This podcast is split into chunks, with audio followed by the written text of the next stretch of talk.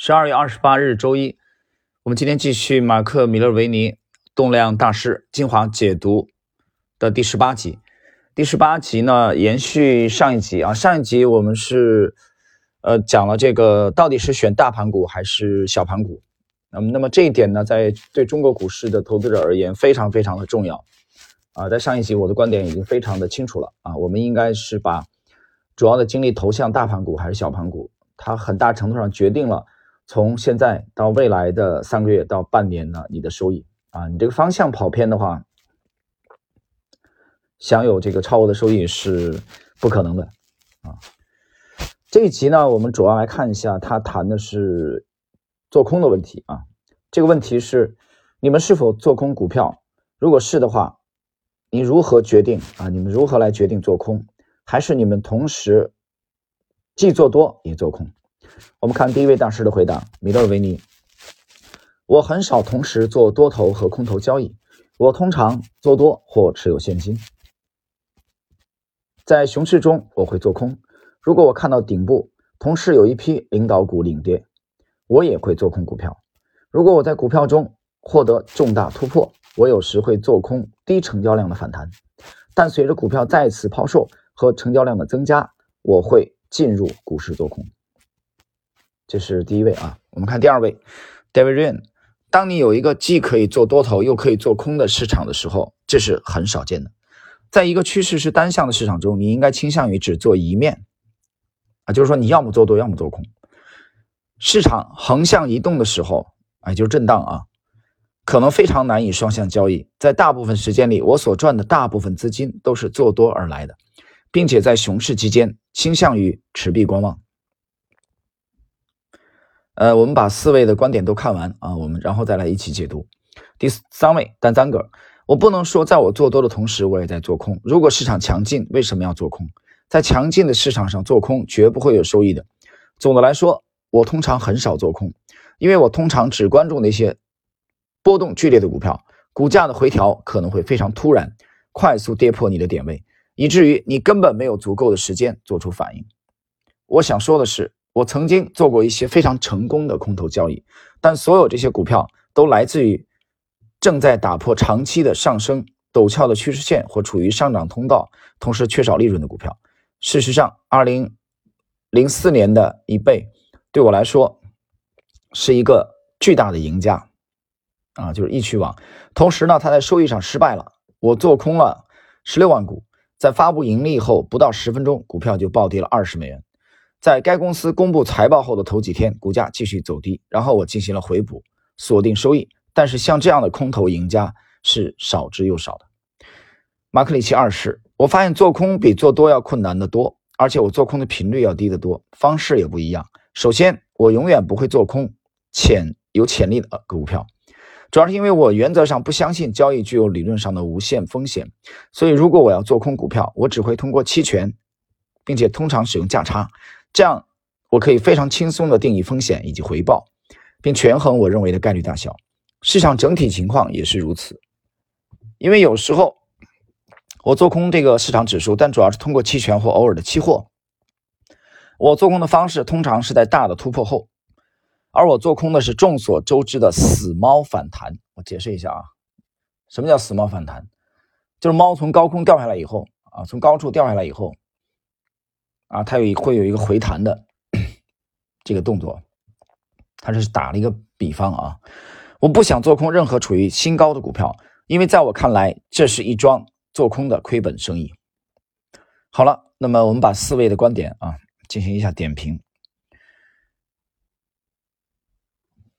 第一位，马克·米勒维尼 很少同时 做多或者做空，他讲了。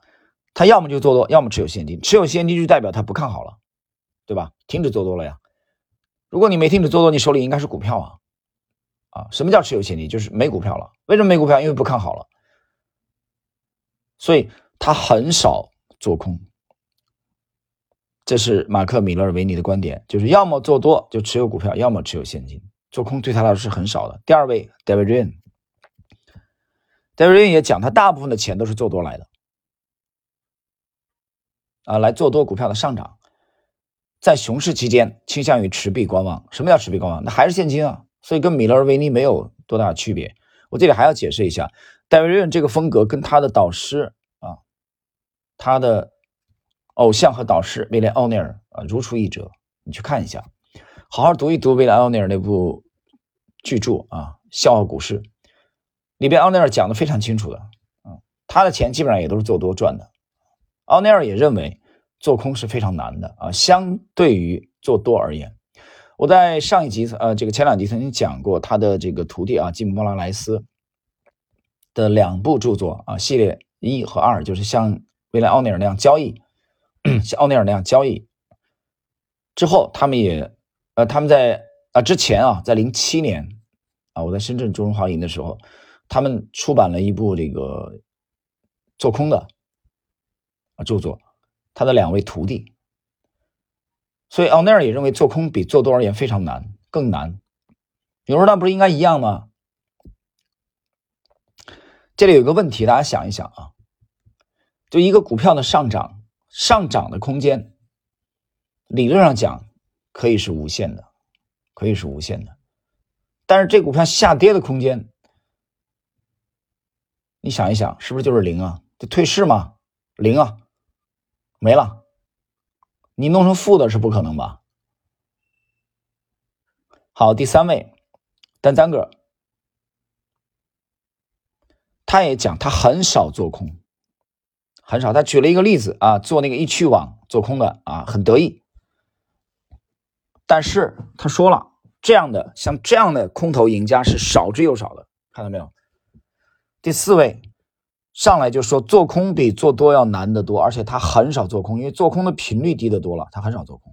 所以四位大师 OK 是一致的，少做空，尽量少做空。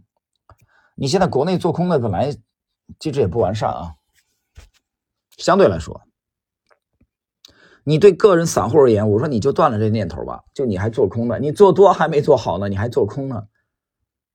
你做多赚钱了吗？从一个长久的时间跨度来看，你做多盈利了没有？你有没有？你说那我盈利了，我怎么没盈利呢？我还涨停了。你有没有长久的稳定的盈利？所以尽量的少碰做空的这种方式，对吧？不要听经纪人在那扯淡，告诉你说一百倍的杠杆双向交易，双向盈利啊，你做多做空都可以赚，扯淡。他只告诉你了都可以赚，他没告诉你。一百倍的杠杆，杠杆五十倍的杠杆，你做错的话，你你可以很快的就被干掉，这是他不会告诉你的。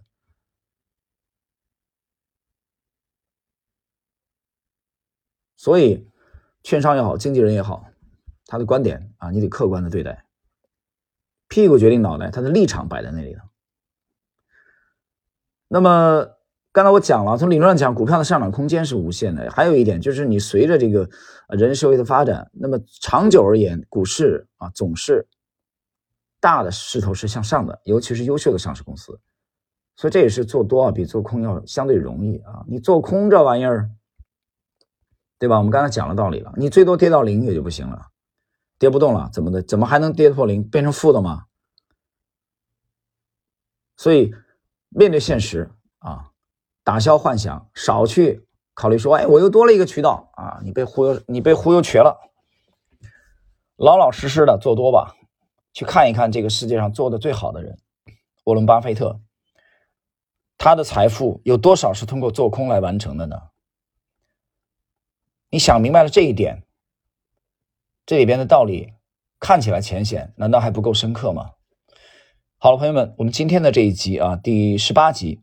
啊，做空的问题就到这里。下一集我们将继续分享本章啊第二章选股的后续的内容。